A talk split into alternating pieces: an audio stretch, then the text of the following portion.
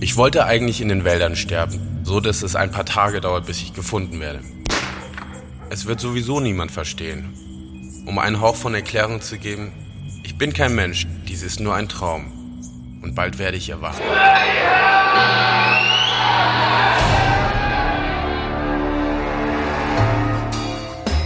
Lied vom Tod. Sex, Drugs, Rock'n'Roll und die Folgen. Tödliche Geschichten von Musikerinnen und Musikern. Erzählt von Menschen, die versuchen, sich hineinzuversetzen. Folge 1. Der innere Kreis. Oder wie eine brachiale Musikrichtung ein ganzes Land erschütterte. Norwegischer Black Metal. Dies ist ein Podcast vom Musikexpress. Ich bin Heiko Bär. Und ich bin Wilson Gonzales Ochsenknecht. Ich werde euch diese Geschichte erzählen.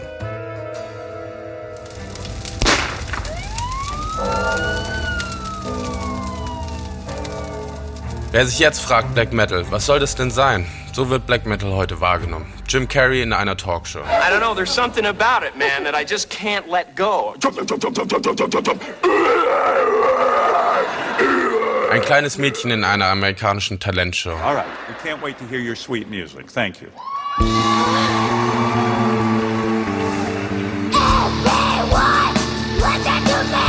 Oder letztes Beispiel ein Schminktutorial bei YouTube. Hey there, this is actually video footage from a job we did in December for an artist. It's nothing gory, it's nothing insane, but still, we thought you'd like it. Ellie is beginning with uh, painting the face white using cream-based colors. Um zusammenzufassen, komische Leute, die rumbrüllen und sich mit Schminke vollklatschen.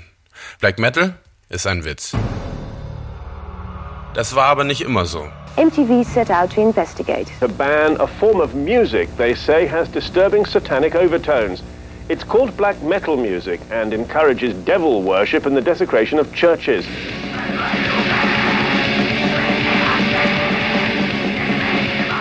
black metal music.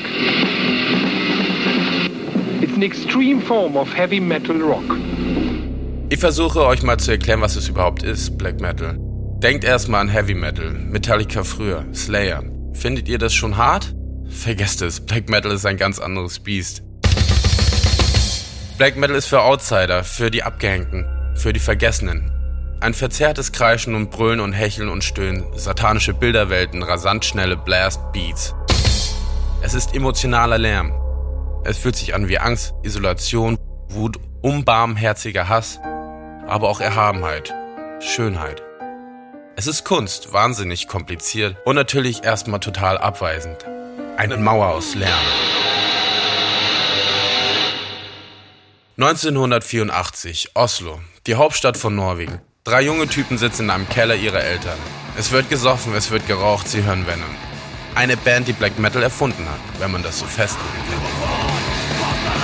kann. Äh, ja, Heiko, Ja? Ganz kurz, du hast die Geschichte ja hier aufgeschrieben und deswegen mal so eine Frage an dich. Das weiß man ja nicht wirklich so genau, ob die jetzt im Keller saßen Ja. und so. Ich, ich finde, das ist jetzt das ist nicht so wichtig. Also es geht ja uns darum, dass wir hier eine gute Geschichte erzählen. Und es gibt ja immer bei allem wahnsinnig viele Mythen und Gerüchte im Pop. Und ja, also irgendwann gibt es natürlich auch viele verschiedene Versionen und man kann gar nicht mehr so ganz genau rausfinden, was da jetzt so passiert ist. Ich würde einfach sagen, wir erzählen hier die beste äh, Geschichte und also wer später angefixt ist, der kann ja nochmal tiefer reintauchen ins Netz. Es gibt da ja viel nachzulesen, es gibt Videos, es gibt Bücher. Also ich würde vorschlagen, wir machen einfach erstmal so weiter. Ja, da gibt's echt viel zu viel. okay, gut. Also, es sitzen drei Jungs im Keller in Oslo, Norwegen, im Jahr 84 und sagen, wir gründen eine Band, sie heißt einfach so wie ein Song von Venom, Mayhem, also sowas wie Chaos. Mayhem ist erstmal ein Kunstprojekt, ein Black Metal Kunstprojekt. Und weil man es halt so macht, geben sich die drei irgendwie drastisch klingende Namen. Einer nennt sich Necrobotcher, er soll der Bassist sein. Der Schlagzeuger hat keinen Bock auf dieses Ding mit dem Namen. Und der Sänger und Gitarrist nennt sich Euronymous.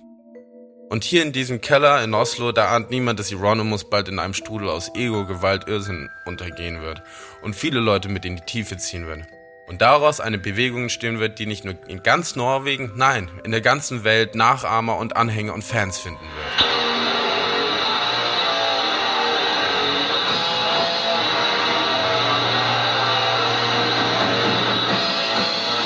Aber jetzt, ganz am Anfang, da schreiben Mayhem Briefe, um zu erklären, was sie tun wollen. Ohne einen einzigen Song aufgenommen zu haben. Keine Fotos soll es geben. Niemand soll wissen, wer dahinter steckte. Euronymous, der Extremste, hörte sich die Platten anderer nicht mal an. Er sagt nur, Mayhem sind besser. Vor der Musik steht also ein Konzept. Sie nehmen ihr Demo auf und die Szene, eine sehr kleine spezielle Szene, aber immerhin eine Szene, die wartet auf genau dieses Demo. Weil Mayhem niemanden aus dem Musikbusiness kennt, verteilen sie ihre Musik einzeln an Freunde und Bekannte. Weil Euronymous Name auf der Platte fehlt, ein Fehler der Druckerei, unterschreibt er sie alle im Nachhinein eigenhändig. Sie stehen gegen Moral, gegen die Gesellschaft, deshalb als Symbol sagen sie, wir sind für Satanismus.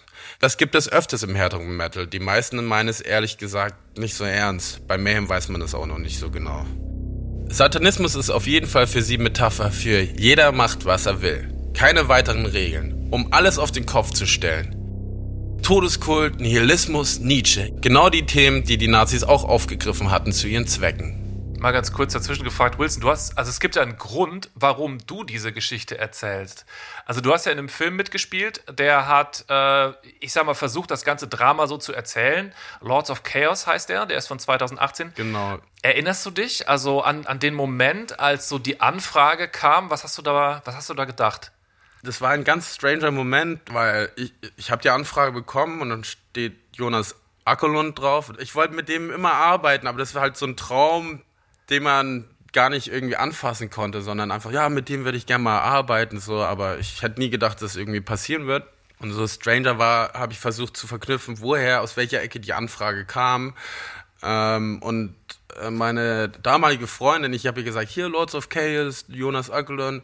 Und sie so, ja, bist bescheuert? Guck mal auf mein ähm, Coffee Table. Und dann liegt dieses Buch Lords of Chaos da. Ja. Und ich wusste gar nicht, Lords of Chaos, was es für ein Buch ist kannte aber Mayhem so und ich habe das Buch sofort in mich reingeschlungen und so und ähm, schnellstmöglich dieses Casting-Tape aufgenommen. Also ich kann mich noch ganz genau daran erinnern, weil ich war, äh, ich war so geschockt. Wie läuft denn sowas? Also ist die Anfrage dann so, ey, kannst du mal was aufnehmen zu Figur XY? Am Anfang war ich für Occultus und das war eine Seite und ich musste irgendwie nur irgendwie also Heil Hitler oder sowas rufen. Klar. Und, die Deutschen äh, wieder. Ja, ja. Und äh, genau, und dann halt innerhalb 24 Stunden Self-Tape muss man dann aufnehmen und ja. rausschicken. Ist dann immer, muss immer sofort sein. Aber es war drei Jahre vor dem Drehbeginn. Also da ist noch ganz viel dazwischen passiert. Das war auch nicht das einzige Casting, was ich gemacht habe. Also ich habe ja auch noch für Dead, für Dead vorgespielt. Ja. Auch, und dann am Ende ist es halt auch ähm, dann Blackthorn geworden oder auch gesagt äh, offiziell Varks Driver. Es gibt ja am Anfang von dem Film gibt ja so eine Art Warnung. Also wir wollen das Ganze nur erzählen und wir wollen nicht glorifizieren. Ähm, hattest du Angst, so, als, als du dich damit beschäftigt hast und irgendwie klar wurde, dass du Teil von dieser Geschichte sein werden wirst, äh, dass das passieren könnte, dass Leute das irgendwie auch ja, so glamourös oder so finden könnten? Mm, also Jein, weil, also ich hatte eher Angst vor der Black Metal Szene, dass, die, dass da was kommen könnte oder von Mayhem eine Beschwerde kommen könnte. Wir können ja erstmal ja, weitermachen gerne. mit der Geschichte. Also, Mayhem proben jetzt im Keller.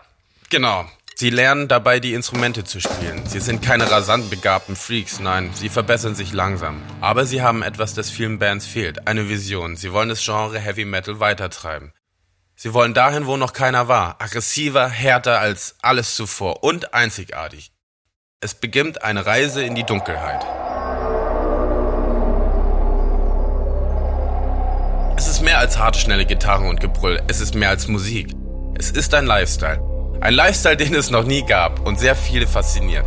Die Klamotten, Make-up, rotes Licht, Effekte. Es ist eine Form von Theater mit tödlicher Konsequenz, wie sich bald abzeichnet. Währenddessen proben Mayhem unerbittlich weiter im Keller. Jede Nacht, jede einzelne Nacht eine Handvoll Songs. Immer wieder, immer, immer wieder. Zuerst sind es Cover-Songs von Black Sabbath, Motorhead, von Venom natürlich, aber irgendwann kommen auch eigene Songs dazu. Irgendwann war es soweit, da stand das Demo Pure Fucking Armageddon vor der Tür. Eine Kassette mit selbstgedrucktem Logo, fotokopierten Cover in schwer lesbarer Schrift. Der Gesang geht völlig unter, man hört ihn kaum. Das klingt so übel, Immer wieder steigen Leute ein bei der Band und immer wieder aus. Manchmal nach nur einem Konzert.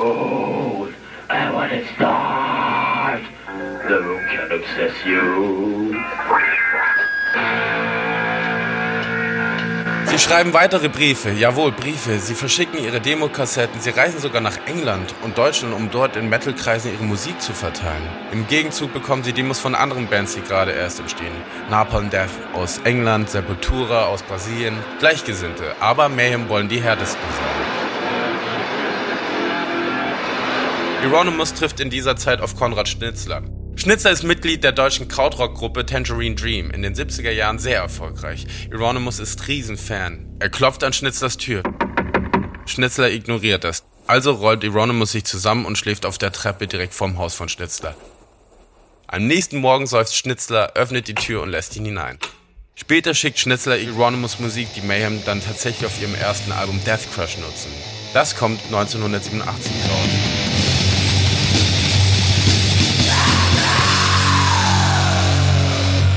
Euronymous hat mittlerweile ein eigenes Label gegründet.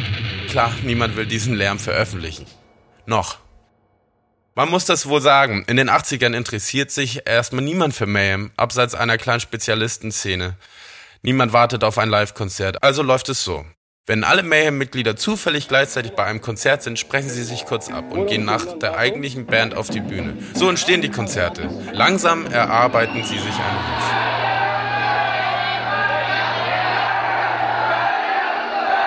Ich will Sie mal kurz unterbrechen.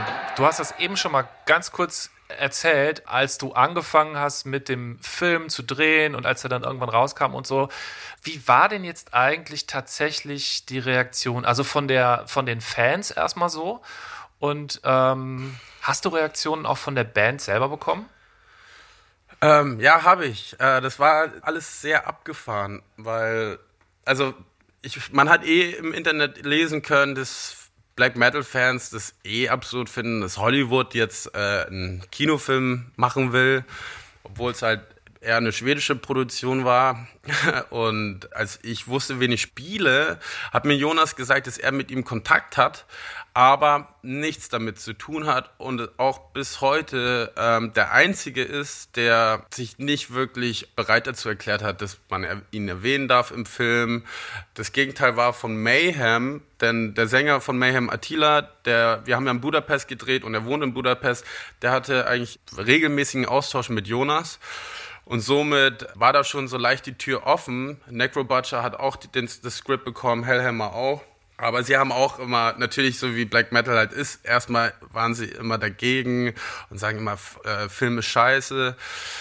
Es kam aber dann so weit, dass äh, Attilas Sohn auch ihn selbst gespielt hat im Film. Attila kam zum Set, kam teilweise auch zum Bergfest und so habe ich dann auch Attila kennengelernt. Ja. Ähm, und er war auch relativ offen und easy, dass da ein Film passiert, weil man kann Jonas auch vertrauen. Klar wird ist ein Film, ist kein Dokumentarfilm und da werden ein paar fiktionelle Sachen einfach erzählt, um daraus eine Film, äh, eine, eine Erzählung zu machen für einen Film. Dann wurde ja ein Musikvideo gedreht für Metallica und daraufhin hat Hellhammer sich dann bei dem Schauspieler gemeldet, der äh, Hellhammer gespielt hat, über Facebook. Boah, mega geiles Video und so. ähm, äh, also ich freue mich voll, das ist ja richtig geil geworden. Jetzt kommt das Lustige ist, nach dem Dreh hat uns Hellhammer und Attila zum Konzert eingeladen und wir sind dann tatsächlich am letzten Drehtag über Mayhem-Film zum Mayhem-Konzert gegangen zum Abschluss und haben uns das angeschaut und dann auf einmal kam die Nachricht, ja, kommt Backstage, wo wir alle so, fuck, wir gehen jetzt Backstage, die hauen uns wahrscheinlich aufs Maul und es gibt nur Hasssprüche oder was weiß ich. Also ihr hattet zu was? dem Zeitpunkt noch, euch noch nicht kennengelernt und irgendwie noch gar nicht gesprochen. Also du. Nur Attila kannte ich halt. Okay. Dann die Band kennenzulernen war ziemlich absurd, weil die waren alle voll nett. Necrobutcher war so eher so, er hat sich zurückgehalten. Von dem habe ich auch voll Respekt gehabt. Aber dann haben wir die dann kennengelernt und äh, Hellhammer hat uns sein Schlagzeug gezeigt. Wir haben Schlagzeugstöcke geschenkt bekommen und ähm, daraufhin habe ich sie dann, also jedes Mal, wenn sie irgendwo in der Stadt spielen, wo ich bin, ähm, laden sie mich auch immer noch ein. Cool. Lass uns mal zurückgehen. Äh, Gerne. Zurück nach Norwegen. Wir sind also jetzt im Jahr 1988 und die Weihnachtszeit beginnt. Ja. Genau, perfekt. Ja, also Genau da bekommt Mayhem ein Paket aus Schweden von einem depressiven Typen namens Pele. In diesem Paket ist ein Brief und eine Kassette. Und ein kleiner Bonus. Ein Holzkreuz, an dem baumelt eine tote Ratte. Alles stinkt bestialisch wegen diesem toten Tier. Eine Message ist drin. Es ist Irrsinn, es ist pubertär, es ist theatralisch. Mayhem lieben es. Sie nehmen Pelle in der Band auf. Als neuen Sänger und ab jetzt heißt er Dad.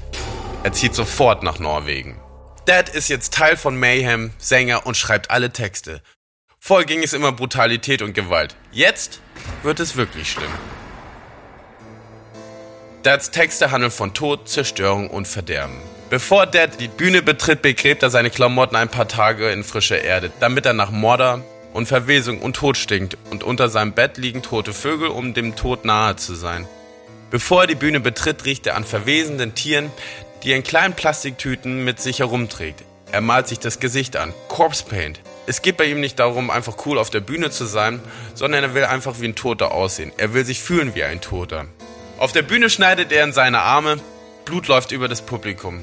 Sie verteilen abgeschnittene Schweineköpfe auf der Bühne, aufgespießt und werfen das tote Fleisch auf die Menschen.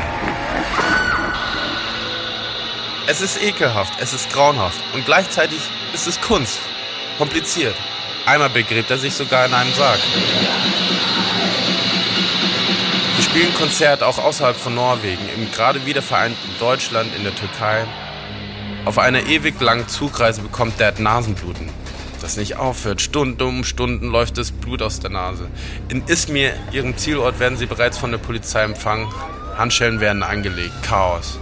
Die Band erreicht die Konzerthalle spät. Nur nach vier Songs wird der Strom abgestellt. Sie haben nur vier Songs spielen dürfen und beginnen das Publikum zu beschimpfen. Es ist ihr letztes Konzert in der Türkei. Dads Stimmung verdüstert sich immer weiter. Er hat sich ein großes, schweres Messer besorgt. Er schreibt seinen letzten Text seines Lebens. Life Eternal. Er schreibt einen Abschiedsbrief. Entschuldigt all das Blut, schreibt er. Let the party begin. Blutend taumelt er durch das Bandhaus.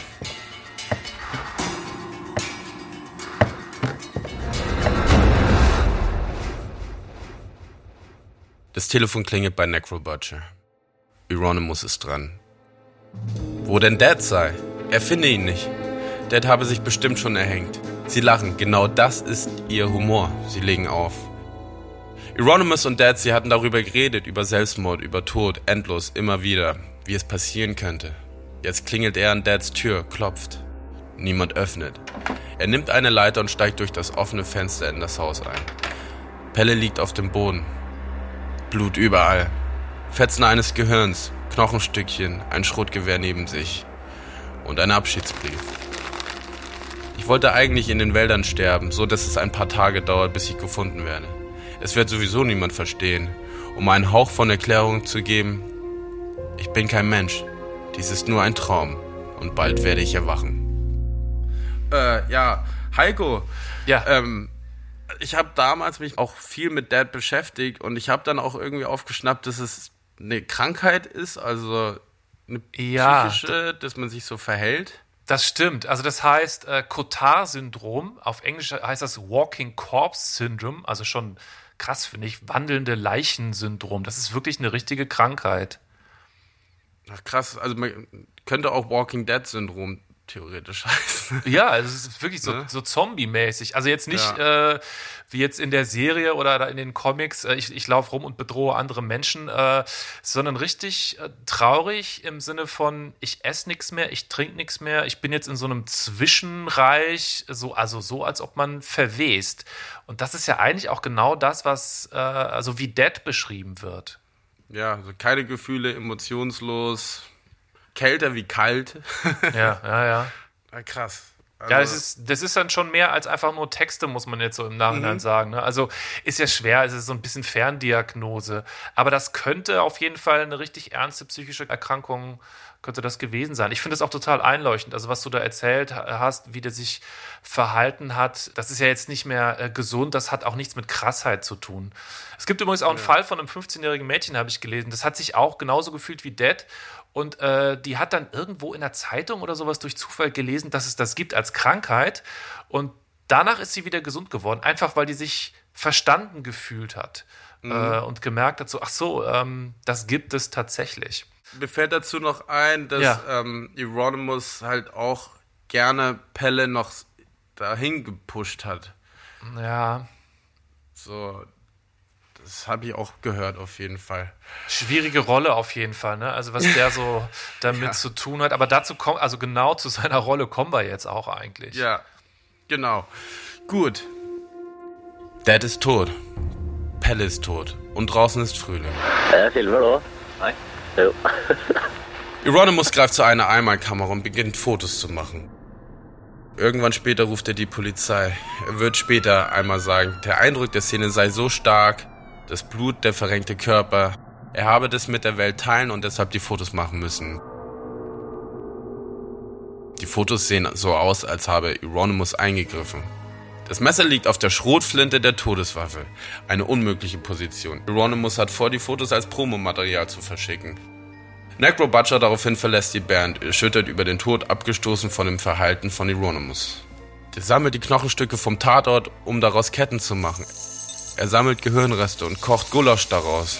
So gehen zumindest die Gerüchte, die Euronymous offensichtlich zusätzlich anstacheln, noch weiterzugehen, noch radikaler zu werden. Angeblich überlegt er, einen Arm abzusägen, um ihn dann auszustellen in einem Glaskasten, bevor die Polizei gerufen wird.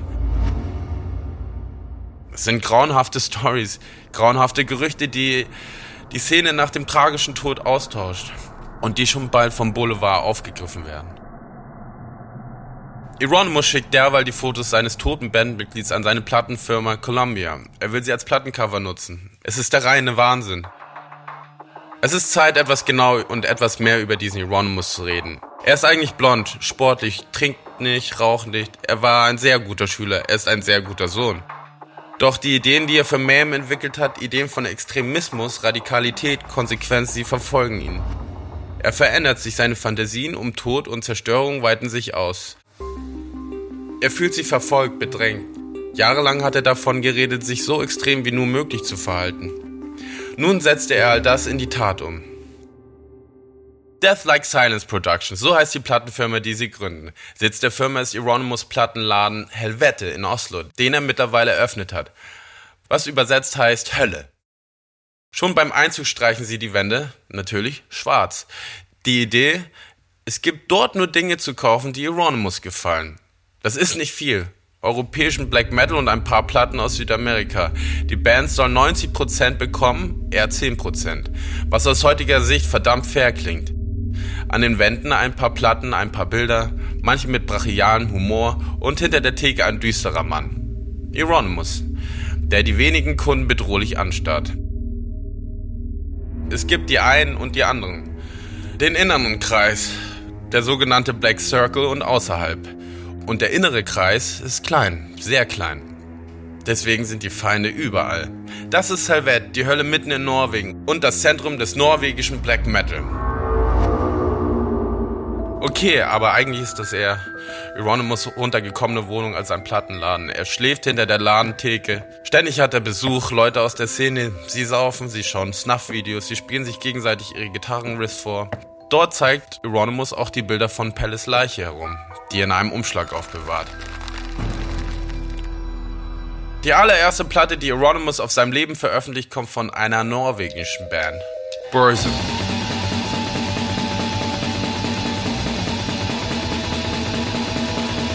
Das einzige Mitglied ein etwas jüngerer Typ namens Varg Vikernes. Gerade mal Anfang 20. Vikernes hat einen hohen Output. Die Musik sprudelt. Er nimmt Songs für mehrere Alben auf. Im Alleingang. Er brodelt vor kruden, gefährlichen Ideen. Das Christentum auszulöschen, das ist seine Mission. Solche Ideen. Lillehammer, eine kleine Stadt in Norwegen. Nicht einmal 30.000 Einwohner. Nur zwei Jahre später werden hier die Olympischen Winterspiele stattfinden. Hier wohnen die Eltern von Bart Faust Eitum. Er läuft betrunken durch die Stadt, er hat gerade eine Kneipe verlassen. Er wird angesprochen von einem Mann. Magne Andreasen. Sie gehen gemeinsam durch den Olympiapark. Faust behauptet im Nachhinein, Andreasen hatte ihn gefragt, ob er Sex haben wollte. In einem Waldstück sticht Faust 37 Mal mit einem Messer auf Andreasen ein. Als er auf dem Boden liegt, tritt er immer wieder gegen seinen Kopf. Nach der Tat ruft Euronymous Varg Vikernes in Oslo an. Sie sagen ihm, er solle nicht zur Polizei gehen, sondern direkt zu ihnen. Innerhalb der Szene wird der Mord als gerechtfertigt angesehen. Ein homosexueller Mann macht einen anderen Mann an und kommt deswegen ums Leben. Innerhalb der Szene steigt Faust zu Ruf. Er wird bewundert für diese Tat. Er ist der Drummer der Band Emperor. Sie sind beim Death Like Silence Label von Euronymous. Faust erreicht Oslo und er will eine Kirche abfackeln. Das entwickelt sich tatsächlich zu einem gruseligen Phänomen in Norwegen der 90er Jahre. Brennende Kirchen. Vielleicht eingeschoben hier mal ein paar Facts. Norwegen hat viereinhalb Millionen Einwohner. Norwegen ist reich, eines der reichsten Länder Europas. Aber hier wuchert schon lange sehr viel gefährliches Gedankengut. Vieles bezieht sich dabei irgendwie auf die Vergangenheit. Im Black Metal dieser Zeit heißt das, im besten Fall verehren sie die Zeit vor dem Christentum, das Heidentum, die nordischen Götter.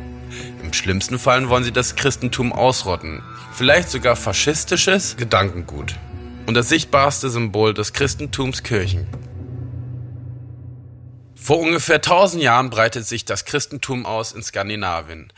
Und als erstes bauen die Christen Kirchen aus Holz. Stabkirchen heißen die. Einige sind eher schlicht und einfach, es gibt aber auch prunkvolle, riesige Kirchen. Zwischendurch gibt es geschätzt 1200 dieser Kirchen. Viel für ein kleines Land in Norwegen, eine der bekanntesten, die Kirche von Ferntoft. Es heißt, der Wald ist dort so dicht, man sieht die Kirche erst, wenn man direkt davor steht.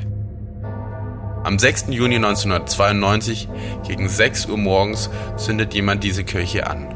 Sie brennt nieder. Schlagzeilen im ganzen Land. Und das ist erst der Anfang.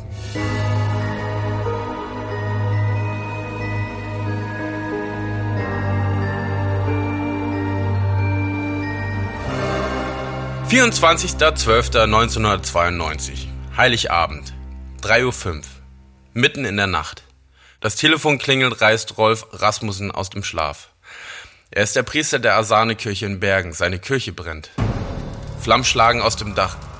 Sie ist komplett aus Holz, 1795 erbaut, 200 Jahre gehen in Rauch und Asche unter.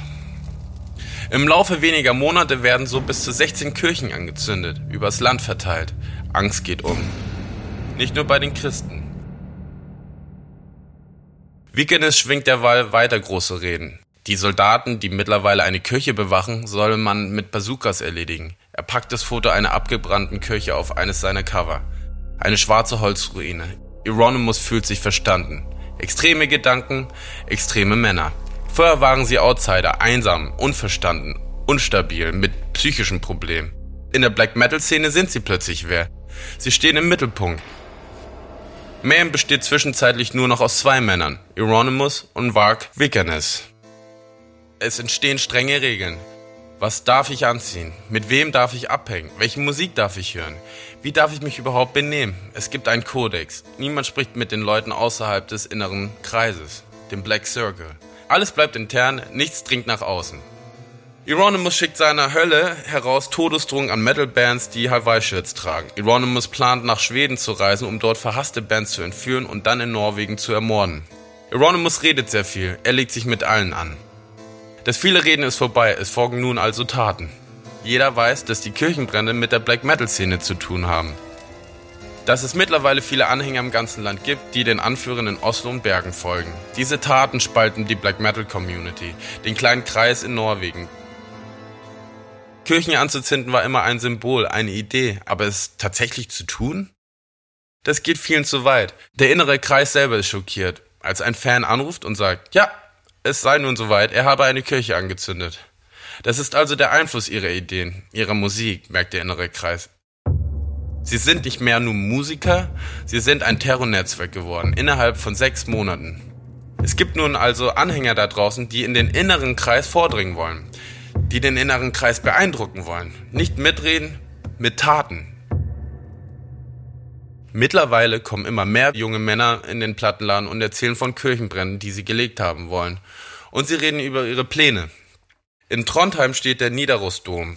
Hier war lange die Krönungsstätte der norwegischen Könige. Es ist eine der wichtigsten Kathedralen in Norwegen. Fast tausend Jahre alt. Es gibt Pilgerwege, die dorthin führen. Fünfmal brannte sie im Laufe der Jahrhunderte ab. Immer wieder wurde sie neu errichtet. Der innere Kreis redet gerne über diesen Dom. Was würde es wohl bedeuten, wenn es gelingt, diese riesige steinerne Kirche anzuzünden? Was für ein Symbol das hinaussenden würde in die Welt.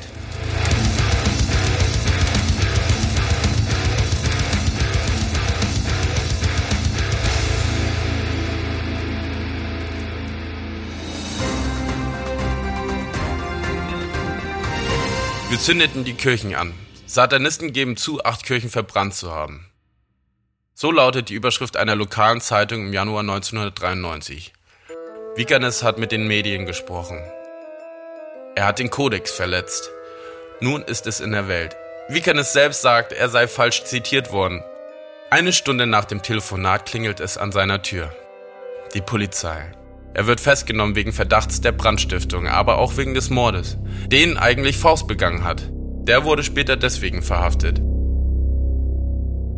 Euronymous ist wegen der Zeitungsgeschichte angepisst. Er verkaufe sich, sagt Euronymous. Dass er selbst einer Metal-Zeitschrift ein Interview gibt und von satanischen Terroristen erzählt, passt nicht ganz in das Bild, das er vermitteln möchte. In diesem Artikel fällt übrigens auch der Begriff neofaschistisch. Das ist zum ersten Mal, dass Black Metal damit in Verbindung gebracht wird. Wickenes tritt ebenfalls in diesem langen Artikel auf. Er wird damit zitiert, dass er alle Diktaturen unterstütze. Stalin, Hitler, PR in eigener Sache. Euronymous hatte andere Ideen. Er möchte Black Metal wie ein Kult aufziehen. Sein Vorbild die berüchtigte Motorradgang Hells Angels. Aber auch sein Ziel, Wickenes soll verschwinden. Euronymous droht ihm. Die Freundschaft der beiden ist zu Ende. Ab jetzt nur noch Hass.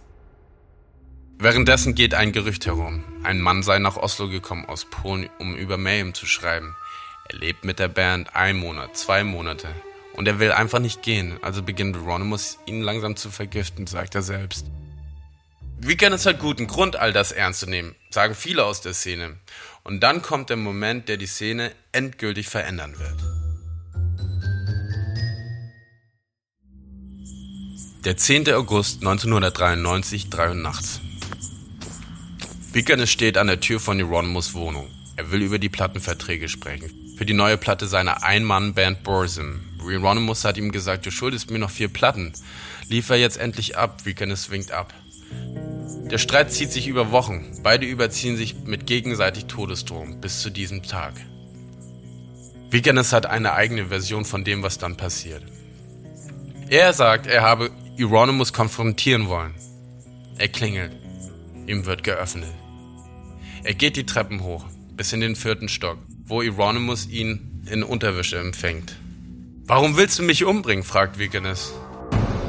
Es habe eine Rangelei gegeben. Dann habe Euronymous zum Messer greifen wollen.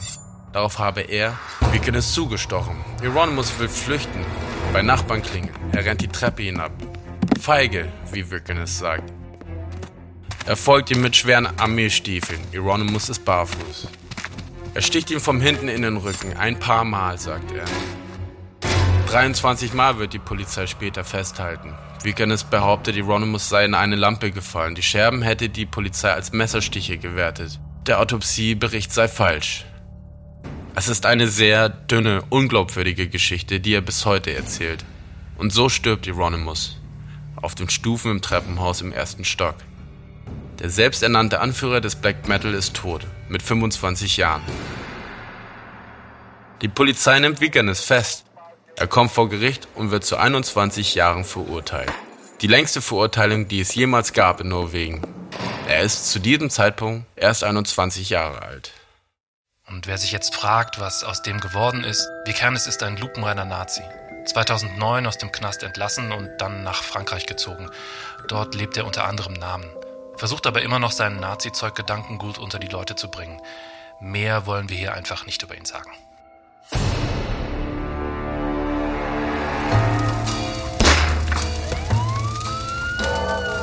Das war Lied vom Tod. Sex, Drugs, Rock'n'Roll und die Folgen. Tödliche Geschichten von Musikerinnen und Musikern, erzählt von Menschen, die versuchen, sich hineinzuversetzen. Folge 1, der innere Kreis. Oder wie eine brachiale Musikrichtung ein ganzes Land erschütterte. Norwegischer Black Metal. Dies ist ein Podcast vom Musikexpress. Produktion Wake Word Studios. Und ich bin Wilson Gonzales Ochsenknecht. Und ich bin Heiko Bär. Ich bin der Showrunner von diesem Podcast. In der nächsten Folge Joy Denalani, die uns von einem traurigen Ende einer grandiosen Künstlerin erzählt. Amy Winehouse.